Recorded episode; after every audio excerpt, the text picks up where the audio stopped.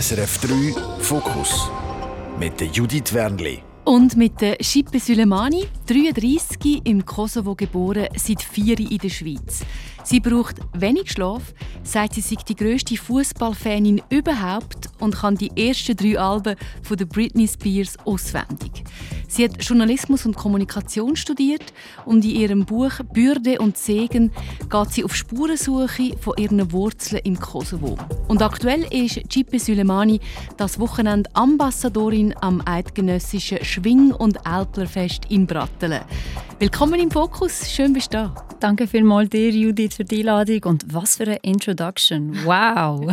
hey, wie ist das bei dir? Was für Gefühl löst bei dir das bevorstehende Wochenende mit dem eidgenössischen Schwing- und Äpfelfest aus? Judith, ich glaube, ich war selten in meinem Leben so nervös gewesen, wie momentan, wenn ich an das ESAF denke und an das Programm, das wir vor dem ESAF noch geplant haben. Es ist für mich eine riesige Ehre, dass ich Teil von der ganzen Organisation darf sein, dass ich als Ambassadorin darf fungieren und ich hoffe wirklich sehr, dass viele Menschen zu uns finden, die auch ein bisschen die Vielfalt, die halt in meiner Bürgergemeinde Brattelen herrscht, ja, zu schätzen und zu genießen können. Schwingen und Schweiz hast du am Anfang überhaupt nicht können unter einen Hut bringen. Warum nicht? Ich muss ehrlich sagen, ich bin ein bisschen fasziniert, ist glaube ich das richtige Wort. Davon gewesen, als ich gesehen habe, dass in der Schweiz äh, also das Schwingen ist ja eine sehr körperliche Sportart auch. Es ist eine Sportart, die halt auch ein bisschen grob vielleicht ist. Das hat für mich einfach nicht zu der Schweiz passt, wo so ein bisschen harmonisch auf mich gewirkt hat, so ein bisschen halt alles auf Konflikt auf eine andere Art und Weise lösen. Schwingen ist ja zwar kein Konflikt und gleich ist es sehr körperlich. Es hat mich erstaunt und irgendwie auch ja, es, es hat eine andere Seite mir von der Schweiz gezeigt. Aber auf der anderen Seite ist es immer sehr friedvoll, also es passieren eigentlich keine Zwischenfälle, also genau. Schwingfest spricht natürlich auch für den ganzen Anlass und es ist ein richtiges Schweizer Kulturgut. Es ist tatsächlich der urschweizerischste Anlass oder Traditionsanlass, den wir in dem Land haben. Und äh, eben, ich sage, meine Vorfreude ist immens und die Nervosität ist, glaube ich, mindestens genauso groß. Du bist äh, ausgewählt als Ambassadorin am ESAF, auch damit sich Kulturen näher kommen. Findet denn der Austausch zu wenig statt? Ich glaube, wenn es um Traditionen geht, haben wir schon sehr verschiedene Arten und Weisen, wie wir in der Schweiz das leben. Ich sehe das amigs, wenn ich zum Beispiel auf äh, Kosovo gehe und an einer Hochzeit äh, eingeladen wird, dann ist es dort absolut normal oder sehr oft üblich, besonders in meiner Familie, dass man Trachten anlegt. Auch als junge Frau, ich habe auch mehrere Trachten. Ich glaube, das ist in der Schweiz jetzt eher weniger typisch, würde ich jetzt mal sagen. Und es gibt so gewisse Traditionen, wo ich merke, die probieren wir aus der albanischen Community doch recht aufrecht zu erhalten, wo ich mich amigs in der Schweiz frage, so, was passiert eigentlich, wenn wir nicht jetzt anfangen, die Kulturen zu wahren, besteht denn Gefahr, dass die nicht ganz eigentlich in der modernen zerfließen?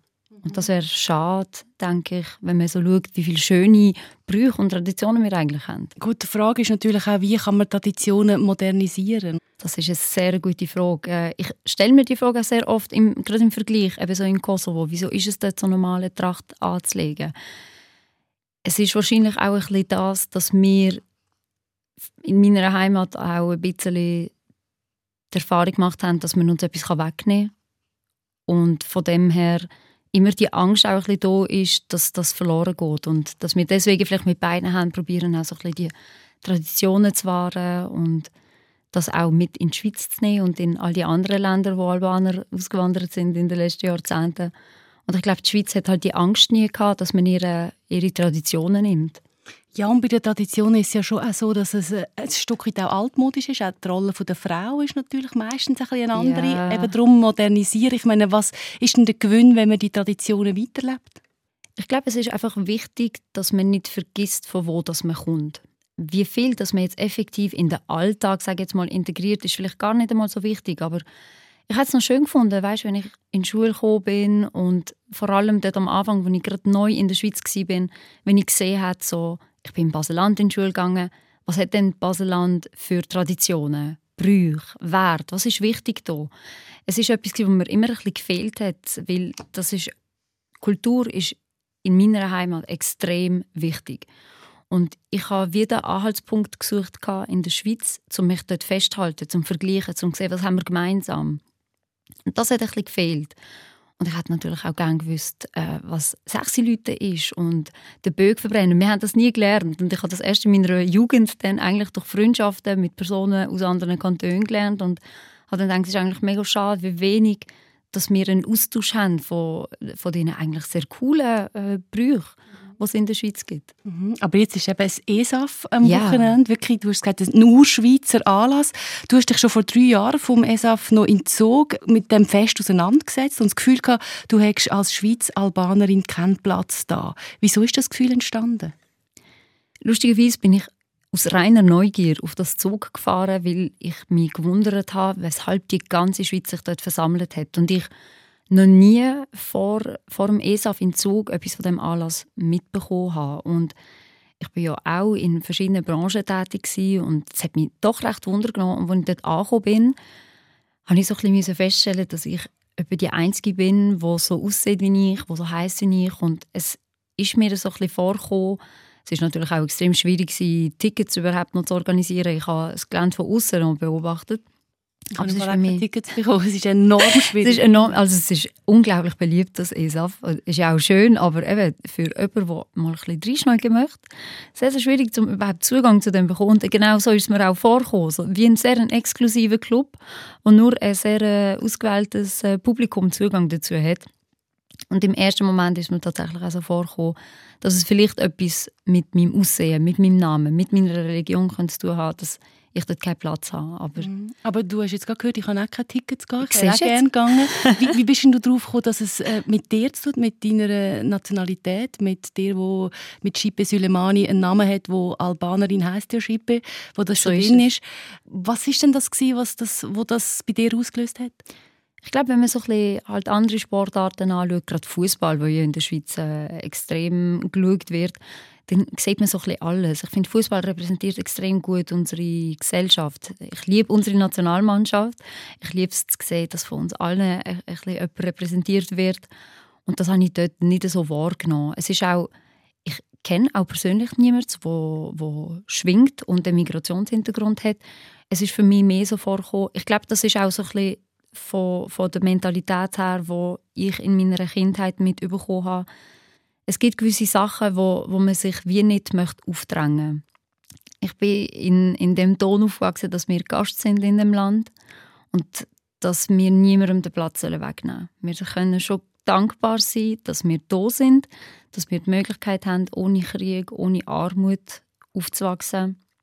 Und das sollte dann wie länger. Das ist so das, was ich von meinem Elternhaus so ein bisschen mitbekommen habe. Und das prägt sich natürlich schon ein, wenn man das als Kind mitbekommt. Und dann sucht man diesen Platz auch nicht mhm. unbedingt. Man möchte sich jetzt nicht mehr reindrängen, wo einem nicht jemand Türen aufmacht und sagt, hey, möchtest du dabei sein? Und automatisch im Unterbewusstsein linkt man das miteinander. Mhm. Also das äh, finde ich sehr einen spannenden Punkt und auf das möchte ich auf jeden Fall noch eingehen. Aber gleich nochmal zurück aufs ESAF, aufs Eidgenössische Schwing- und Äpfelfest das Projekt äh, Tracht lacht, braucht und verbindet. Dort bist du ja dabei und äh, Brattelen kann man auch sagen, ist sehr multikulturell. Also 100 Nationen so sind dort äh, in Brattelen daheim. Von dem her öffnet das eidgenössische Schwing- und Elbelfest auch wieder. Und du bist eben dort Ambassadorin vom ESAF. Das ist am Anfang auch schwierig gewesen. Es hat unschöne Reaktionen ausgelöst, Beleidigungen, eben genau, dass du als Albanerin dort eigentlich nichts zu tun hast.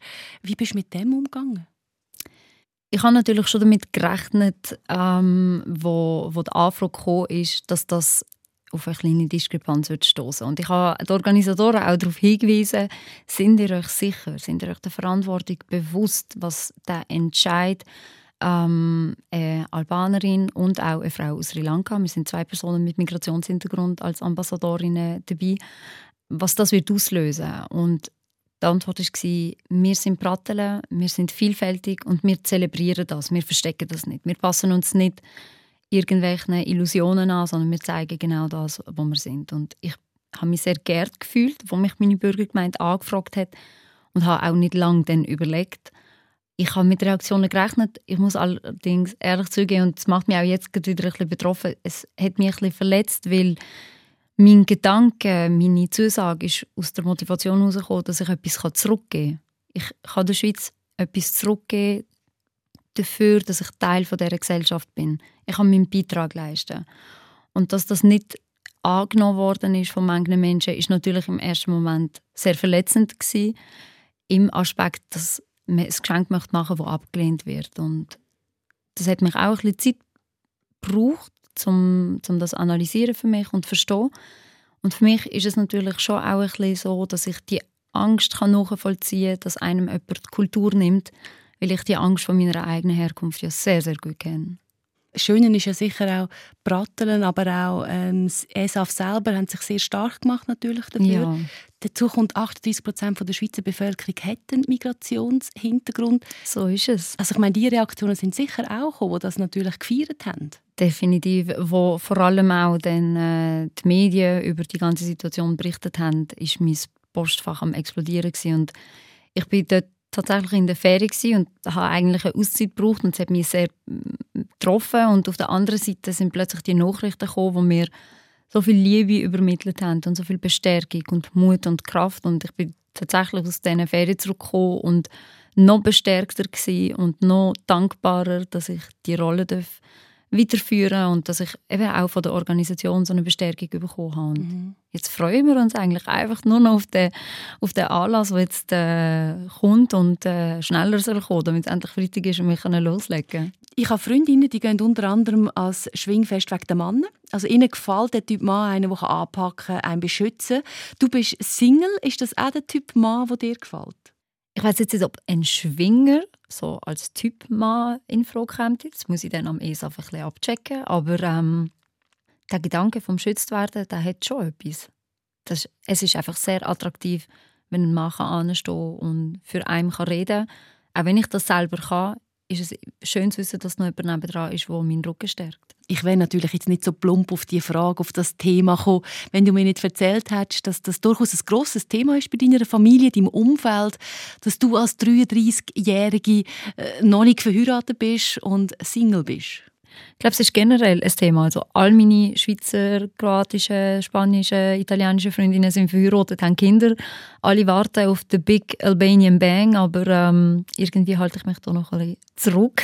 Was ist der Big Albanian Bang?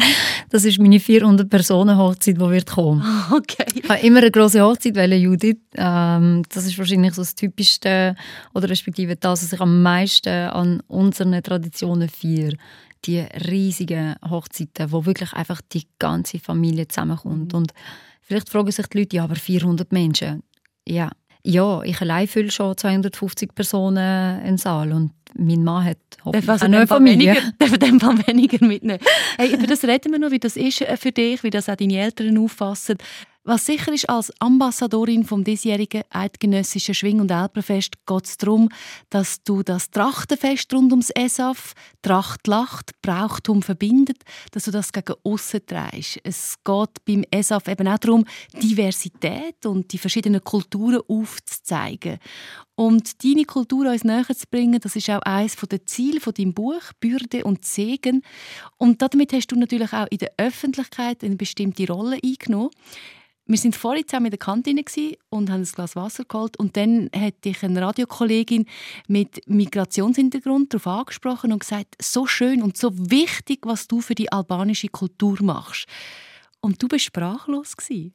Ich bin jedes Mal überwältigt, äh, wenn, wenn jemand solche Worte nutzt, weil für mich ist es ähm, einfach meine Art und Weise, eigentlich die zwei Nationen so ein bisschen näher zu bringen zueinander. Ich glaube, Verständnis hilft extrem viel zum Zusammenleben von verschiedenen Menschen, egal äh, was sie unterscheidet. Es gibt so viele Gemeinsamkeiten mehr, wo sie gemein haben und ich, ich stand dann einmal dort, das ist mir so unangenehm auf eine Art und gleichzeitig erfüllt es mich mit so viel Liebe und die Menschen, die mich kennen, wissen, ich äh, arbeite Tag und Nacht ich habe einen Fulltime-Job und alles, was ich nebenbei mache, mache ich tatsächlich während meiner Freizeit und dann bleibt auch nicht viel Zeit für mich. Aber jedes Mal, wenn so ein Feedback kommt, ist es für mich wirklich, es macht alles wett. Es ist etwas vom Schönsten, dass ich das machen darf und dass ich die Bestärkung bekomme, das auch weiterhin zu machen. Mhm. Wir hören den ersten Song ich habe jetzt gedacht, nachdem du mir erzählt hast, du weißt, du kennst drei Alben von der Britney Spears auswendig. Es kommt Britney Spears, aber du hast dich für Backstreet Boys entschieden. Ich liebe Britney Spears, aber Backstreet Boys ist einfach, das ist für mich so Jugenderinnerung, das ist Tanzen, das ist ähm, Abgehen im Club noch heute mit meinen Freundinnen. Es ist einfach pure Emotion. Wow, wow, wow,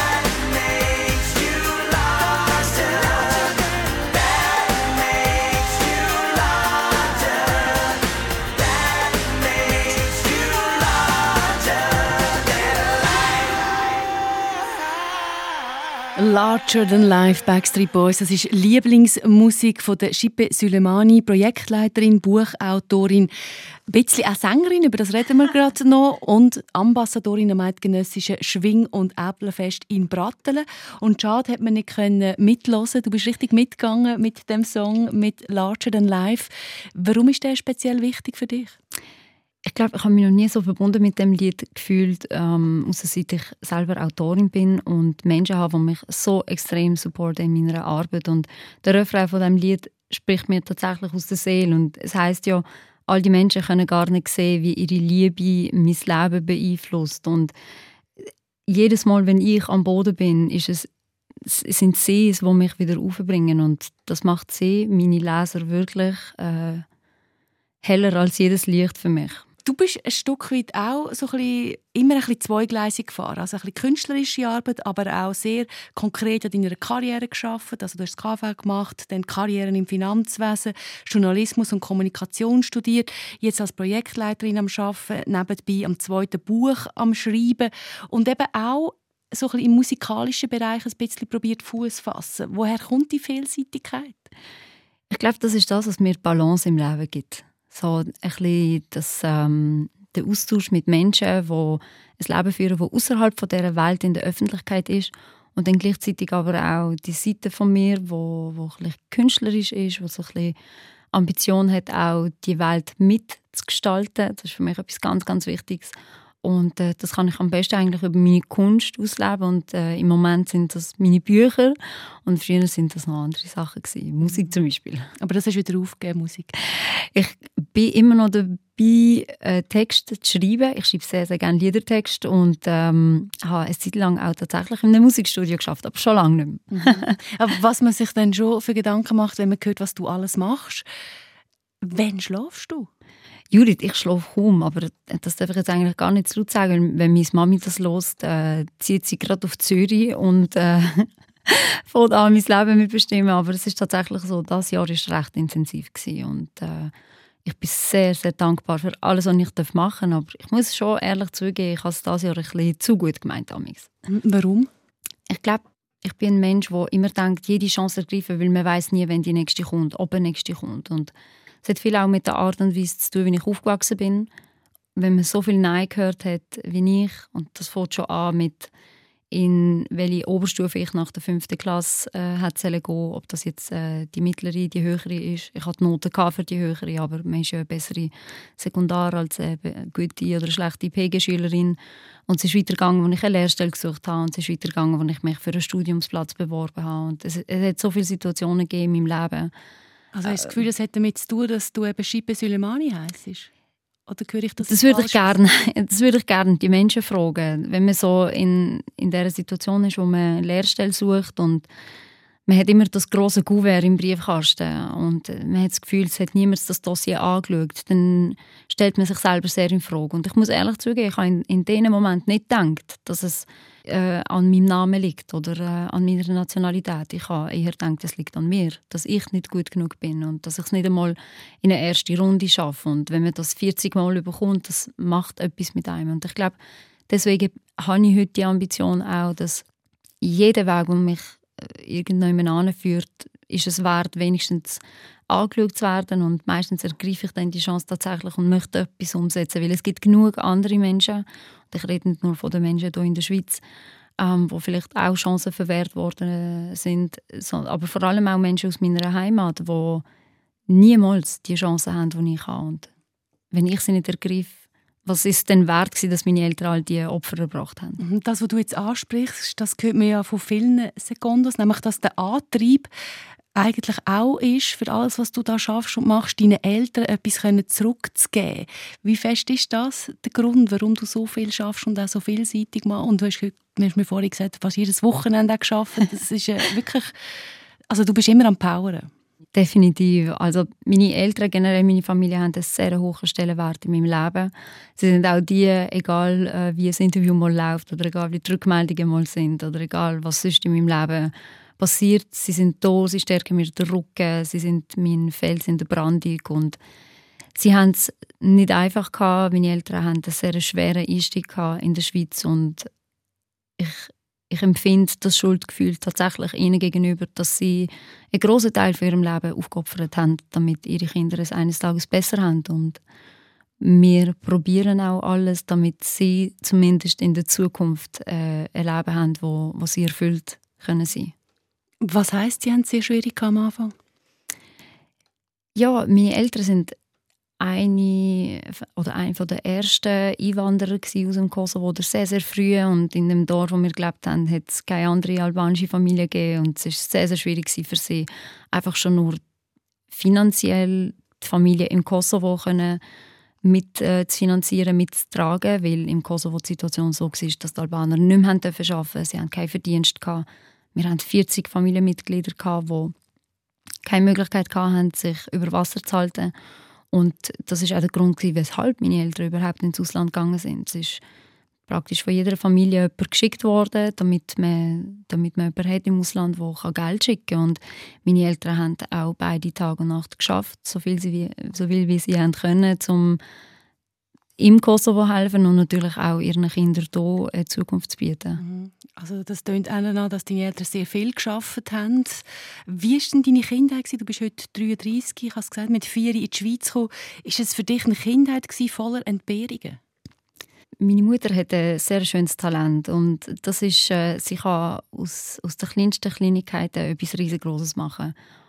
Egal, ob das war, dass wir einfach mal im Park gegangen sind, weil sie am Nachmittag nicht ist arbeiten und mit uns Zeit verbracht hat. Wir haben das so extrem zu schätzen gewusst, weil wir sie sonst eben weniger gesehen haben und wir als Kinder, vor allem, ich sage jetzt mal, ich bin die älteste von drei Kindern, ähm, ich glaube, viele Personen mit Migrationshintergrund kennen dass die älteste Tochter meistens oder der älteste Sohn trägt halt schon ein bisschen die Verantwortung für die Geschwister und sorgt dafür, dass wenn die Eltern ihren Tasks nachgehen, dass daheim einfach alles läuft und das ist so meine Aufgabe gewesen.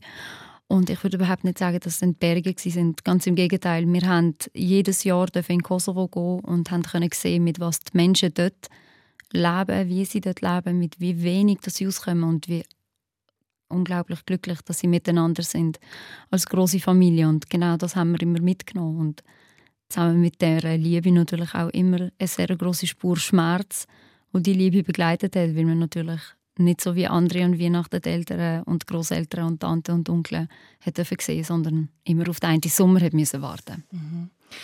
Wobei der Sommer dann einem auch verbindet. Also dort habe ich immer alle ein bisschen beneden, wenn die zurückgekommen sind und gestrahlt haben. Und das ist ja dann die andere Seite. Oder, oder auch die Vielfältigkeit. Also bei uns, wir, haben Nachbarn aus dem Kosovo, wenn die haben einfach andere Rezepte, andere Gewürze. Ja. Das schmeckt so fein und die haben damals riesen laute Partys. Ja, das liegt so ein bisschen in unserem Blut, die lauten Partys. ja, das stört mich auch nicht. Im Gegenteil, oder, oder die Tochter ist irgendwie viersprachig. Siehst du das auch? Also der, der Gewinn? Definitiv, definitiv. Ich ich hätte mir kein anderes Leben gewünscht für mich. Es hat genau so passt, wie es passiert ist. Und wenn ich das Leben nicht hatte, hätte ich heute nichts, worüber ich schreiben könnte und was wir miteinander teilen könnten. Aber ich wünsche mir natürlich schon, dass es für die nächsten Generationen ein überwiegend positives Gefühl ist, in dieser Vielfalt aufzuwachsen. Mhm. Bist du eigentlich an in diesen Partys dabei? Nimmt mich jetzt gerade Wunder. Ich bin auch schon eingeladen. Es war für mich ein starker Alkohol im Spiel. Ja, habe ich mal gut. gemerkt. Ich mag es ein bisschen weniger vertragen. Wir, wir können dann zusammen Albanisch tanzen üben. Nein, ich finde es wirklich auch eine riesige Gastfreundschaft, muss man dazu auch sagen. Aber ich möchte noch mal zu deiner Kindheit kommen. Der Kosovo, das weiss man, ist, ist bis heute eine relativ patriarchalische Gesellschaft. Frauen haben es nicht immer einfach. Du hast es vorhin erwähnt, du bist die Älteste, hast zwei Brüder. Bist, äh, hast denn du das Gleiche machen wie deine Brüder? Ich bin vielleicht dadurch ein bisschen speziell, weil ich einfach ein extremer Sturkopf bin. Und äh, für mich ist von Anfang an klar gewesen, ich bin in einer Klasse äh, in die Schule gegangen, wo äh, alle Mädchen genau gleich wie Buben waren. Und ich bin heimgegangen und habe meinen Eltern gesagt, also ich bin genau gleich wie meine Brüder, ein Punkt. Und meine Mutter ist natürlich eine sehr äh, emanzipierte Frau. Sie hat, äh, wo meine Freundinnen, die Eltern noch daheim hatten, hat meine Mami geschafft und Autoprüfung und ihr eigenes Geld. Und ich habe das immer so extrem bewundert. Und sie ist diejenige, die mich auch immer so sehr gepusht hat. Du studieren. Alles andere kannst du irgendwann noch erreichen. Du studieren, mach deinen Weg für dich. Und ich habe mir das sehr zu Herzen genommen und ähm, man merkt auch, und ich habe das immer so extrem an ihr geschätzt, wir sind zurück in Kosovo gegangen und sie ist dann in dem Saal, wir nennen das Oda, das ist so ein kleines Nebenhäuschen neben dem Haupthaus, wo man so mit der ganzen Familie zusammengehockt ist. Und ganz, ganz früher sind dort nur Männer gehockt. Aber ich habe das gar nicht mehr erlebt, weil als wir in Kosovo gegangen sind, ist meine Mutter gerade neben ihrem Vater gehockt und sie hat geredet und alle haben zugelassen und sie hat von der Schweiz erzählt und was sie schafft und wie die Kinder zur Schule gehen, was sie lernen. Und alle haben sie so bewundernd angeschaut und ich habe genau gewusst, dass, das ist genau das, was ich irgendwann mal will, so andere genauso inspirieren, äh, wie sie das macht. Und ich habe ein tolles Vorbild mit ihr, was natürlich aber nicht heißt, dass generell auf der Welt, aber natürlich auch im Kosovo noch sehr, sehr viel für die Frauenrechte muss gemacht werden. Absolut. Setzt du dich dort auch ein? ich probiere sehr. Ich bin in Kontakt mit äh, sehr vielen Frauen im Kosovo, die dort äh, aktiv auch für Frauenrechte einstehen. Und natürlich auch, ich habe meine PR-Agentur, ist aus Pristina. Die machen für mich alles, was in Amerika passiert, im albanischen Raum. Und es sind zwei junge Frauen, die aus dem Nichts die PR-Agentur aus dem Boden gestampft haben eigentlich und mittlerweile eine der erfolgreichsten Agenturen im Kosovo sind. Und das ist so schön zu sehen, wie die sich durch die Männerdomäne durchgekämpft haben. Und ich sehe das immer wie mehr. Es gibt ja auch ein Spannungsfeld für Sekundos, dass gerade Leute jetzt in deinem Fall im Kosovo manchmal mehr Vorurteile gegenüber diesen Schatzis, nennt man euch, ja. Schatzis haben als, als wir Schweizer. Woher kommt das? Es hat natürlich eine gute Balance, Judith.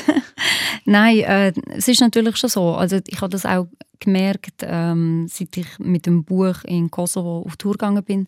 Mein Buch ist auch ins Albanische übersetzt worden dass sehr, sehr viele Menschen mir geschrieben haben, ich kann überhaupt nichts anfangen mit den Diaspora-Albaner, vielleicht noch mit der Generation der Eltern, aber eure Generation kommt mit allem, was ihr habt und prahlt mit euren Autos und die Vorurteile existieren.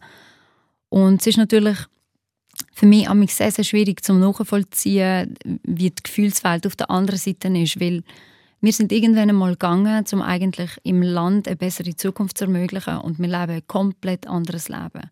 Und niemand von uns ist zurückgegangen und hat erzählt, es ist schwierig, wenn man elf Stunden am Tag schafft und seine Kinder nicht sieht. Und es ist schwierig, wenn man nicht weiß, ob die Familie noch lebt, weil man sie nur einmal im Jahr sieht. Und damals hat noch kein Internet existiert und Telefonieren ist sehr, sehr schwierig. Es ist sehr, sehr teuer und wir haben nie erzählt, was wir in der Schweiz an Negativen, sage jetzt mal, erlebt haben oder welche schweren Zeiten und Herausforderungen wir hatten. Und die Menschen dort haben halt ein Bild und ich habe wie so das Gefühl, wenn ich jetzt auf mich schaue und auch auf meine Familie, wir möchten ihnen das Bild wie auch nicht zerstören, weil was sagt man denn jemandem, wo im Krieg seine Kinder unter der Erde hat müssen begraben, damit sie nicht ermordet oder massakriert werden oder vergewaltigt.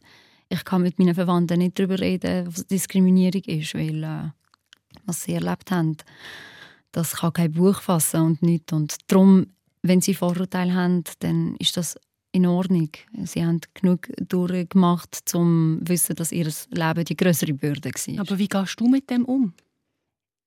Ich mache es eigentlich, wie ich es hier in der Schweiz auch mache. Ich rede mit den Leuten einfach und ich, ich probiere so ein bisschen die Augen zu öffnen für Sachen, die wir halt eben in, in Kosovo nicht so thematisieren. Und das Schöne ist, dass praktisch jede Familie im Kosovo Familienmitglieder in der Schweiz hat, vor allem in der Schweiz. Die Schweiz hat ja auch eine sehr große Bedeutung für den Kosovo als Land.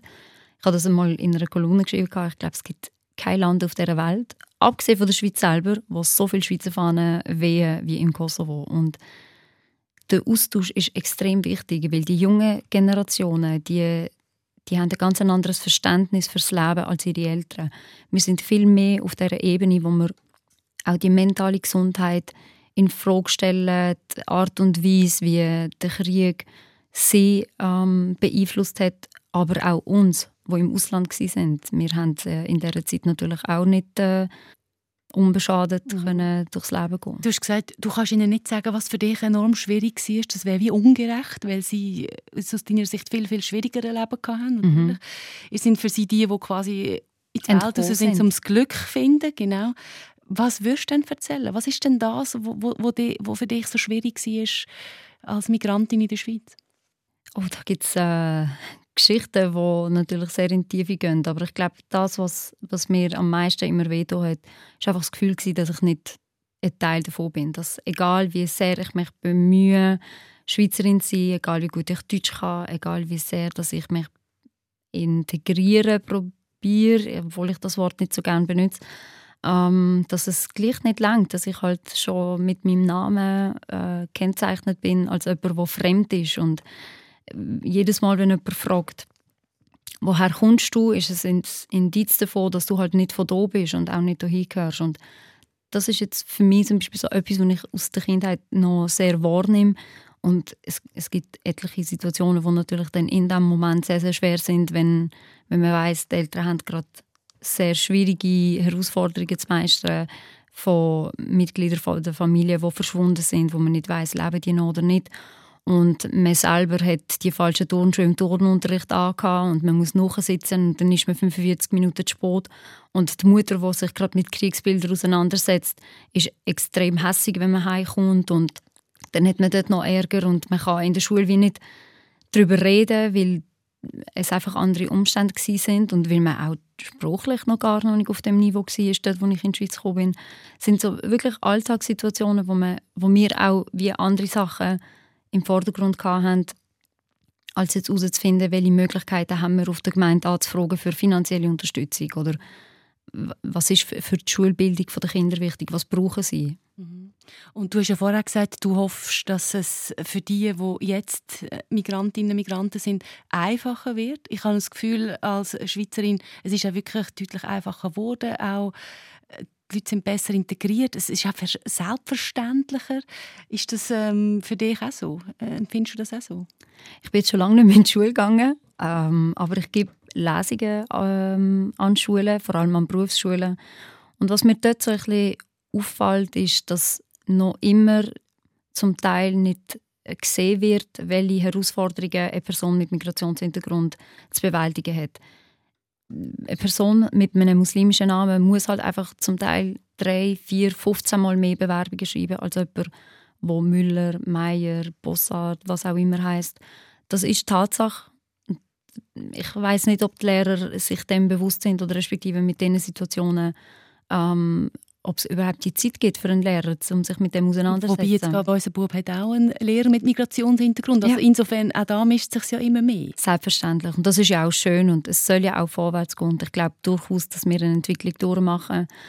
Was ich allerdings einfach sehe, ist, dass, dass sicherlich noch viel Arbeit vor uns steht, aber es ist ein Gang in die richtige Richtung. Und das Schöne ist, dass sehr viele Menschen, abgesehen davon, was ich jetzt mit dem Buch mache oder auch mit den Lesungen, sehr viele Organisationen sich um, um die Kinder und Jugendlichen kümmern, sie abholen, sie begleiten und eigentlich dort äh, probieren helfen, wo man weiß, da sind Herausforderungen da und mhm. das ist auch ein Zeichen davon, dass wir auf institutionellem Weg eigentlich probieren ähm, Weg zu finden für, für alle in der Schweiz, damit wir mehr oder weniger die gleichen Chancen haben. Mhm. Wir haben jetzt viel darüber geredet, wie es das ist in der Schweiz als Migrantin oder auch als kind, äh, Kindheit, wie du die empfunden hast. Für dein zweite Buch, das im November rauskommt, hast du mit Albanerinnen, die in andere Länder ausgewandert sind, geredet, also Italien, USA, Türkei, England. Es sind ja alle mehr oder weniger gleichzeitig ausgewandert. Du hast quasi eine private Fallstudie gemacht, einen Spiegel von der Integration. Was sind da die Unterschiede je nach Land? Das ist wirklich sehr, sehr bemerkenswert gewesen, wie sehr sich die Eingliederung und das Leben von den verschiedenen Albaner in diesen sehr unterschiedlichen Ländern ähm, entwickelt hat. Und etwas, was ich extrem bewundert habe, ist unter anderem, als ich äh, in Amerika war, an der Harvard University, sind Studenten zu mir gekommen und haben gesagt, ja, es, fällt sie, es fällt ihnen sehr schwierig, so patriotisch zu bleiben, weil Amerika sie so herzlich aufnimmt und sie haben einfach jetzt ein American dran bekommen und so wie alle anderen. Es gibt Latin American, African American, sie sagen jetzt Albanian American und ob, ob das immer noch okay ist, wenn, wenn sie immer noch so patriotisch sagen, weil eigentlich hat das Land sie so akzeptiert und jetzt sind sie so ein bisschen hin und her gerissen und es hat mich ein bisschen an meine Kindheit erinnert und so ein bisschen das, ähm, wie viel Albanerin darf ich als Schweizerin sein in den Augen der Gesellschaft? Und das ist eine Frage, die sich halt Menschen in Amerika nicht stellen, wenn sie sich um ihre Identität kümmern. Es ist etwas, was sich halt ein bisschen unterscheidet von der Schweiz und ja, auch etwas, was mir sehr oft in meinem Leben zu denken gegeben hat. So, wann bin ich eigentlich genug für das Land? Jetzt, wo du so viele Gespräche geführt hast und äh, ja, natürlich auch mit deinem eigenen Leben vergleichst oder wie man dich oder eure Familie aufgenommen hat, was sind denn die grössten Unterschiede so zwischen den Ländern? Ja, beispielsweise, das habe ich sehr interessant gefunden, in Italien, wo die ersten Einwanderer, wir reden hier vom 16. Jahrhundert, äh, von Albanien äh, nach Kalabrien und Sizilien ausgewandert sind, hat man ihnen ganze Dörfer übergeben, Bergregionen, wo man gesagt hat, das ist jetzt eine autonome ähm, Region für euch. Und die Menschen haben ihre Sprache dort weitergelebt, ihre Kultur, ihre Traditionen. Und jeder, der dort hingezogen ist, hat Albanisch gelernt und hat sich diesen Traditionen gefügt. Und es war lustig, weil der eine Museumsführer, seine Mami war Italienerin, und sie musste Albanisch lernen, um mit der Schwiegermutter zu schwätzen. Und das ist für mich unvorstellbar. Und das Lustige war, ich war auf Reise mit einem äh, befreundeten Bärli. Sie sind Italiener, die in die Schweiz eingewandert sind. Und sie haben dann angefangen reflektieren. So, hey, wo meine Großeltern in die Schweiz gekommen sind, stell dir vor, die hätten in Basel einfach Italienisch beibehalten. Und es ist einfach eine ganz, ganz andere Geschichte, die wir in der Schweiz erlebt haben mit dem Thema, wo wir zum Glück sehr, sehr viel auch gemacht haben, um heute eine andere Situation zu bieten. Und das sieht man jetzt beispielsweise auch mit der Ukraine, äh, wie die Schweiz da reagiert hat im Vergleich zu, wie es vielleicht früher war. Und wie hat die Schweiz in deinen Augen, in deiner, in deiner Wahrnehmung reagiert? Jetzt gehen wir sehr in die politische Richtung. Ich glaube, was mir sehr, ähm, sehr viel bedeutet hat, ist die Solidarität, die man den Menschen aus der Ukraine geboten hat. Gleichzeitig ist es für mich als Person, die selber aus einem Land von, von Krieg heimgesucht worden ist, sehr schwierig gewesen, nachzuvollziehen, wie man in der Politik vom ersten Krieg in Europa seit dem Zweiten Weltkrieg kann reden wenn erst vor 20 Jahren ähm, Familienmitglieder massakriert worden sind. Also wir hatten den Genozid in Bosnien, gehabt, wir hatten den Balkankrieg gehabt, und das ist für mich dann sehr, sehr schwierig zum nachvollziehen. Was noch dazu kommt, ist natürlich noch der Aspekt der Flüchtlinge, den wir schon hier haben und ganz eine andere Behandlung bekommen haben. Hast du Antworten darauf gefunden? Ich glaube, unsere Politik versteht vielleicht auch langsam, was es bedeutet, Flüchtling zu sein. Ich wünschte nur, sie würde es für alle Menschen, die diesen Status in der Schweiz haben, gleich verstehen. Aber spürst du auch, dass sich das ändert? Im Moment leider weniger. Vor allem, wenn ich sehe, wie viele Menschen das aus muslimischen Ländern in die Schweiz geflüchtet sind und noch heute darauf warten, dass sie arbeiten dürfen, dass etwas am Asylsystem geändert wird, damit sie ihren Beitrag leisten können. Ich habe mit äh, vielen Flüchtlingen auch Kontakt gehabt, weil ich im Freundeskreis viel habe, die mit Flüchtlingen arbeiten. Und ich höre immer wieder das Gleiche. Man will sich einbringen, man will ein Teil der Gesellschaft sein. Es ist nicht schön, in dem Gebäude festsitzen, wo man keine Perspektive hat und es geht nicht darum, ob man wieder zurückgeschickt wird oder nicht, sondern man weiß, man ist eine Last für das Land und man kann nichts machen, weil einem die Hände gebunden sind, um irgendetwas zurückzugeben. Und das ist ein sehr unschönes Gefühl und das verstärkt nur den Unmut in diesen Menschen. Und was müsste passieren oder was würden die sich wünschen von der Schweiz? Ich glaube, wir müssen generell unser Asylsystem hinterfragen und und schauen, wie wir Menschen besser in die Gesellschaft können einbinden können, indem dass wir Flüchtlinge auch im Berufsland arbeiten wo sie Talent haben, wo sie auch sich können einbringen können. Und so auch, weil ich glaube, jeder von uns kennt das. Man hat im Geschäft Arbeitskollegen, man entwickelt soziale Kontakte, man lernt, was die Kultur von dem Land ist. Und das ist es ja, was wir wollen, wenn Menschen in die Schweiz einwandern, dass sie ja ein Teil der Gesellschaft werden. Und was gibt es eine bessere Lösung dafür, als wenn sie sich so könnten einbringen und gleichzeitig auch eben ihren Kontakt können, können pflegen Wenn ich dir jetzt zulasse, dann kann ich mir vorstellen, dass du irgendwann in die Politik gehst? Nein, Judith macht das nicht. Nein, nein, wir dürfen nicht in die Politik gehen. Ich bin für das, äh, glaube ich, nicht prädestiniert bleibe sehr, sehr gerne auf der kulturellen Ebene. Aber natürlich habe ich eine Meinung, eine politische Meinung und ich probiere die auch zum Beispiel auf meinen sozialen Kanälen zu vertreten. Mhm, das ist nochmal ein anderes ganz genau. grosses Thema. Ich möchte nochmal schnell zurückkommen. Etwas, was mir ja, auch sehr zu denken geht und ich noch viel darüber nachgedacht hast, ist, dass du mir gesagt hast, du hast permanent das Gefühl, du müsstest beweisen, dass du die Schweiz liebst.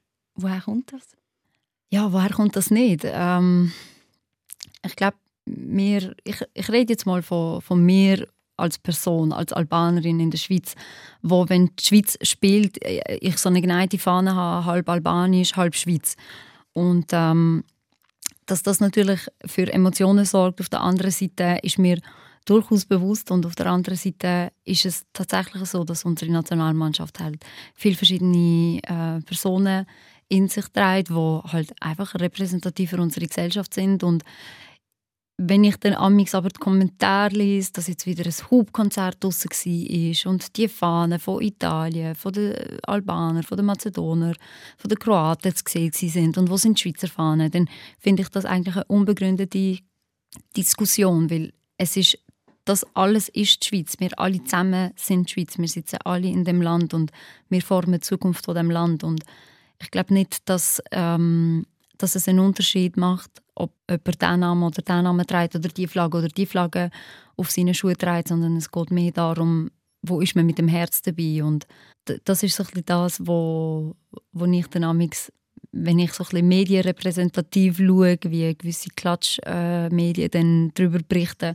ist es für mich mehr ein Aufheizen von einem Thema, das eigentlich mega schön wäre, ähm, in eine Richtung, wo wo nur wieder etwas aufholt, wo, wo wir eigentlich alle hinter uns lassen mhm. Was ist denn für dich Heimat? Für mich ist Heimat immer genau das Verbundene. Ich glaube, deswegen bin ich generell so ein Zweigleismensch. Ich, ich glaube, ich kann nicht das eine ohne das andere haben. Ich kann nicht Kosovo ohne Schweiz haben und ich kann auch nicht Schweiz ohne Kosovo haben. Es muss für mich einen Weg geben, dass ich die Balance behalten und beides darf sein und dass das lenkt wenn ich als Schweizerin auch Albanerin bin. Mhm. Du hast Fußball erwähnt. Im 2018 hat, ja, es ja ein spezielles Fußballspiel gegeben, das eine riesige Debatte ausgelöst hat. Das WM-Spiel gegen Serbien. Wir kennen die Geschichte. Der Granit Xhaka und der Xherdan Shaqiri haben nach einem Siegestreffer einen Doppeladler gemacht das ist auf der Flagge von Albanien abgebildet, der Doppeladler. Und du hast mir erzählt, du bist rund um dein Buch «Bürde und Segen» auch viel im Kosovo gewesen, auch in Fernsehsendungen. Und dort hat man dich öfters gefragt, ob du einen Doppeladler machen Warum? So ist es. Ähm, das ist für uns einfach eine Identifikationsfigur. Der Doppeladler, man muss sich vorstellen, ähm, die Generation von meinen Eltern und meine Generation war in einem Land, äh, gewesen, wo man den Spruch nicht reden durfte, die Religion nicht ausleben durfte. Du hast als Albaner nur als Figur, als Statistik existieren, aber nicht in der Öffentlichkeit gesehen werden. Und Menschen haben halt Möglichkeiten gefunden, wie sie einander sehen können, ohne dass man Gefahr gelaufen ist, ähm, ermordet zu werden auf offener Straße. Und das ist eins von den Symbolen, wo, wo Menschen halt einander als Gruß zugeschickt haben. Und es ist ein Erkennungssymbol, das sagt, egal wo dass ich auf der Welt bin, ich vergesse nicht, woher dass ich komme. Und für, ich glaube, es ist vielleicht auch gar nicht nachvollziehbar, wenn man nicht eine ähnliche Heimatgeschichte hat, wo man aus einem Volk kommt, wo über 2000 Jahre versucht ist worden, auszulöschen oder ausgelöscht zu werden, dass man so ein Bedürfnis hat, nicht zu vergessen, woher das man kommt. Und irgendwo durch schulden wir das auch unseren Familien, die zurückgeblieben sind und all denen, die das Opfer erbracht haben. Auch. Und gleich hast du mir gesagt, es war dir auch ein bisschen unwohl, gewesen, das zu machen. Unwohl im Sinne von, weil ich genau gewusst habe, was passiert, wenn in der Schweiz dann die Bilder aufkommen und dann die Leute wieder meine Integration sozusagen in Frage stellen. Und wie ich es vorhin gesagt habe, es ist eigentlich überhaupt nicht der Sinn, dass ich das eine mit dem anderen abwerte. Ganz im Gegenteil je mehr Liebe das ich in mir trage, desto mehr Liebe ist es für beide Länder. Also dann kannst du die hitzigen Debatten, die auch in der Schweiz ausgelöst worden sind, überhaupt nicht nachvollziehen? Ich kann sie überhaupt nicht nachvollziehen, weil es ist kein politisches Statement, es ist ein reiner Gruß, es ist eine Liebesbekennung und nichts anderes als das. Aber so einfach das Gefühl, dass man undankbar ist gegenüber der Schweiz. Ein Stück weil das hat man ja gesagt. Äh, wir haben die Karriere ermöglicht, wir haben äh, die jungen Spieler ausgebildet. Ich glaube, das ist auch noch in drin gespielt.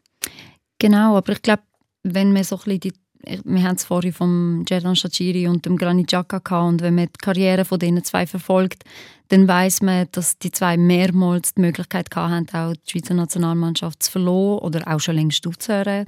Ich glaube, äh, sie haben mit Arsenal und jetzt Chicago wirklich mehr als genug äh, Herausforderungen zu meistern, aber es ist eine Ehrensache, dass sie für die Schweizer Nationalmannschaft spielen. Ich kann nicht für sie reden, selbstverständlich nicht, aber äh, wenn ich an ihrer Stelle wäre, dann würde es für mich niemals in Frage kommen, solange dass ich aufgeboten wird, jemals aufzuhören, weil es einfach ein großes Danke ist an die Schweiz, dass wir die Ausbildung bekommen haben, egal ob das im Fußball ist oder in einem anderen Beruf. Und das ist die Art und Weise, sie zwei mit dem Fußball, ich mit meinem Engagement jetzt fürs ESAF etwas zurückzugeben. Und was für mich schmerzhaft ist, ist, wenn das in Frage gestellt wird, weil jeder von uns hat heute die Möglichkeit, überall auf der Welt zu leben, aber ich, ich möchte es nochmal sagen, es klingt jetzt fast schon kitschig, aber wir lieben das Land, wir lieben die Schweiz, wir lieben es dort zu leben und es ist das Ziel, jetzt auch etwas zurückzugeben und es ist die Zeit, in dieser Gesellschaft einen Teil zu repräsentieren und die Gesellschaft vorwärts zu bringen und genau das versuchen wir. Hast du jetzt wieder das Gefühl, du musst mir beweisen, dass du die Schweiz liebst? Ich habe nicht das Gefühl, ich muss es dir beweisen, aber ich werde immer wieder schon auch ein in, in die Richtung gefragt, ja, aber wenn du so viel für Kosovo und Albanien machst, wie kannst du denn immer noch sagen, du liebst die Schweiz? Aber wie gesagt, ich, ich glaube, das ist wie man, wenn man jemanden fragt, wie kannst du deine Mami lieben, wenn du deinen Vater schon liebst. Und also es gibt ja keinen Unterschied dort. Und was man vorher auch gehört hat, du äh, sprichst äh, Shakiri anders aus wie ich. Wir sprechen ihn alle falsch aus, also in der Schweiz. Ich weiß natürlich nicht. Ich glaube, vielleicht findet er es ja cool, weil Shag Attack, das passt einfach perfekt zu ihm. Er ist äh, wirklich äh, eine Attacke. Ähm, auf Albanisch wäre es Shachiri und für mich ist es natürlich unnatürlich, wenn ich ihn anders nenne. Aber Vielleicht wäre es an der Zeit, ihn mal zu fragen, was er eigentlich so würde wollen, wie er eigentlich möchte ausgesprochen werden. Geben wir gerne unseren Sportreport yes. weiter. Wie ist es denn bei dir? Schippe heisst ja Albanerin. Also ja. es ist schon von Anfang an klar, äh, wer du bist oder woher du bist. Sofern man es versteht, ist einmal klar, du hast es vorher erwähnt, du bist äh, nicht in der Schweiz. Also du hast nicht absolut Schweizer Wurzeln, sagen wir es mal so. Wie, wie ist es für dich mit dem Namen Schippe Sülemani? Ich habe natürlich in der Schulzeit sehr viele lustige Situationen erlebt mit dem Namen. Zum einen ist das gewesen, wenn so Namen abgelesen worden sind, äh, jeweils von der Anwesenheit von der Studenten oder Schüler. Und dann habe ich gewusst, irgendwann kommt ein Moment, wo der Lehrer wird stocken und dann habe ich einmal so prophylaktisch aufgesteckt. Ich so, ja, das bin ich. Und dann hat er verwirrt geschaut. Ich so, Chipe Suleimani oder Chipe Suleimani, wie man es auf Albanisch noch sagt. Und das hat mich so ein bisschen mein Leben lang begleitet. Und ich habe irgendwann die Entscheidung treffen, ob ich mich für immer wird nerven will oder ob ich es mir einfach zu Nutzen mache. Und in dem Moment, wo ich gefunden habe, hey, eigentlich ist das der coolste Eisbrecher, was es überhaupt gibt, ähm, ist, ist es wirklich etwas mega Positives für mich gewesen, auch heute noch. Und ich merke das manchmal, wenn ich den Leuten erzähle, so, es heißt übrigens Albanerin, sind so, ah ja, und ich sage dann, es ist kein Witz, es heißt wirklich Albanerin. Und dann lachen sie so laut, weil sie das einfach nicht erwartet haben. Und ich, ich glaube, das ist für mich die richtige Art und Weise, gewesen, wie ich mit, mit dieser Situation umgehe. Wir haben es von Traditionen gehabt, unter anderem auch darum, weil du das Wochenende als Ambassadorin für Schwing- und Elbelfest im Einsatz bist. Du selber hast gesagt, Traditionen sind dir sehr wichtig. Aber eigentlich brichst du ja selber auch Tradition, weil als Albanerin heiratet man rein traditionell sehr jung. Da bist du mit 33 eigentlich schon längstens unter der Hube. Wie präsent ist das Thema? Ja, ich, ich tue das jetzt unter der, unter der Fahne von äh, wir entwickeln uns ja alle weiter. Also es ist tatsächlich so gewesen, dass meine Mama mir ja wirklich immer gesagt hat, so, zuerst deine Karriere, schau auf dich, schau, dass du ein geregeltes Leben hast. Aber irgendwann ist auch bei ihr so langsam gekommen, so, du, jetzt hast du dein Leben, so, was ist jetzt genau der Plan? Und ähm, in meinem neuen Buch ist genau das Thema, also was macht das mit mir, wenn ich mich jetzt in einen Nicht-Albaner würde oder was wäre das für eine Situation? Und ich glaube, viele Menschen, die sich sehr nahe ihren Wurzeln fühlen, ähm, stellen sich die Frage irgendwann auch, will ich in dem neuen Land sterben? Oder wo möchte ich irgendwann einmal begraben werden? Das sind alles Fragen, die ich ein bisschen aus dem Weg gehe. Ähm, genauso wie die Frage, wie mein Partner wird sein, wenn er kommt. Ähm, wir glauben ja im Kosovo sehr stark ans Schicksal. Wir nennen das Kismet. Und Kismeti hat es einfach noch nicht wollen. Irgendwann kommt es dann schon, glaube ich. Aber wie ist es für dich? Also, spielt es dir eine Rolle, ob dein Freund der zukünftige aus der Schweiz oder aus dem Kosovo kommt? Nein, absolut nicht. Ob er aus der Schweiz ist, ob er aus Amerika ist, ob er aus Italien ist. Das ist gar nicht der springende Punkt. Aber natürlich, wenn man mit jemandem wie mir zusammen ist, der sich so extrem stark mit der Herkunft auch befasst und identifiziert, muss man denke ich, schon ein gewisses Flair haben, auch für die albanische Kultur. Sonst wird es ein bisschen schwierig. Mhm. Wie sehen das deine Eltern? Meine Eltern wären unendlich dankbar, wenn ich überhaupt einfach endlich einmal würde heiraten Egal wer. ich empfinde dich als sehr selbstbewusst. Jetzt veröffentlichst du dann auch dieses zweite Buch. Du sagst klar, was du denkst. Du stellst in deinem ersten Buch auch immer wieder die Frage, was erwarte ich vom Leben, was macht mich glücklich. Hast du in der Zwischenzeit für dich eine Antwort gefunden? Ich habe eine Antwort gefunden für die Phase von meinem Leben, die mich sehr zufriedenstellt aber so wie ich ähm, mich kenne, wird irgendwann eine andere Phase kommen, wo ich das wieder in Frage stelle und wo ich dann einen neuen Sinn suche. Und ich glaube, ich bin jetzt gerade so in einer Transitionsphase, wo ich wie gefunden habe, ich habe immer mal etwas für meine Kultur machen und mit diesen Büchern kann ich das. Und jetzt kommt so der nächste Teil der Erfüllung. Jetzt würde ich gerne mein Leben auch jemand anderem widmen, der Familie, eigenen Kindern und ich glaube, das ist dann so die nächste Phase, die kommt, wo ich dann wieder wie für mich herausfinden muss und wie gehe ich mit dieser Situation um. Ich glaube, es ist für eine Frau extrem ein grosser Change, wenn sie Mami wird, wenn sie sich für das Leben als Mami entscheidet, vor allem in einer Gesellschaft, wo man eigentlich als Frau weiter funktionieren sollte. Und jede Frau empfindet das natürlich bisschen anders. Hast du das Gefühl, dass das auch etwas ist, was dich vielleicht auch ein bisschen hemmt, diesen Schritt zu machen?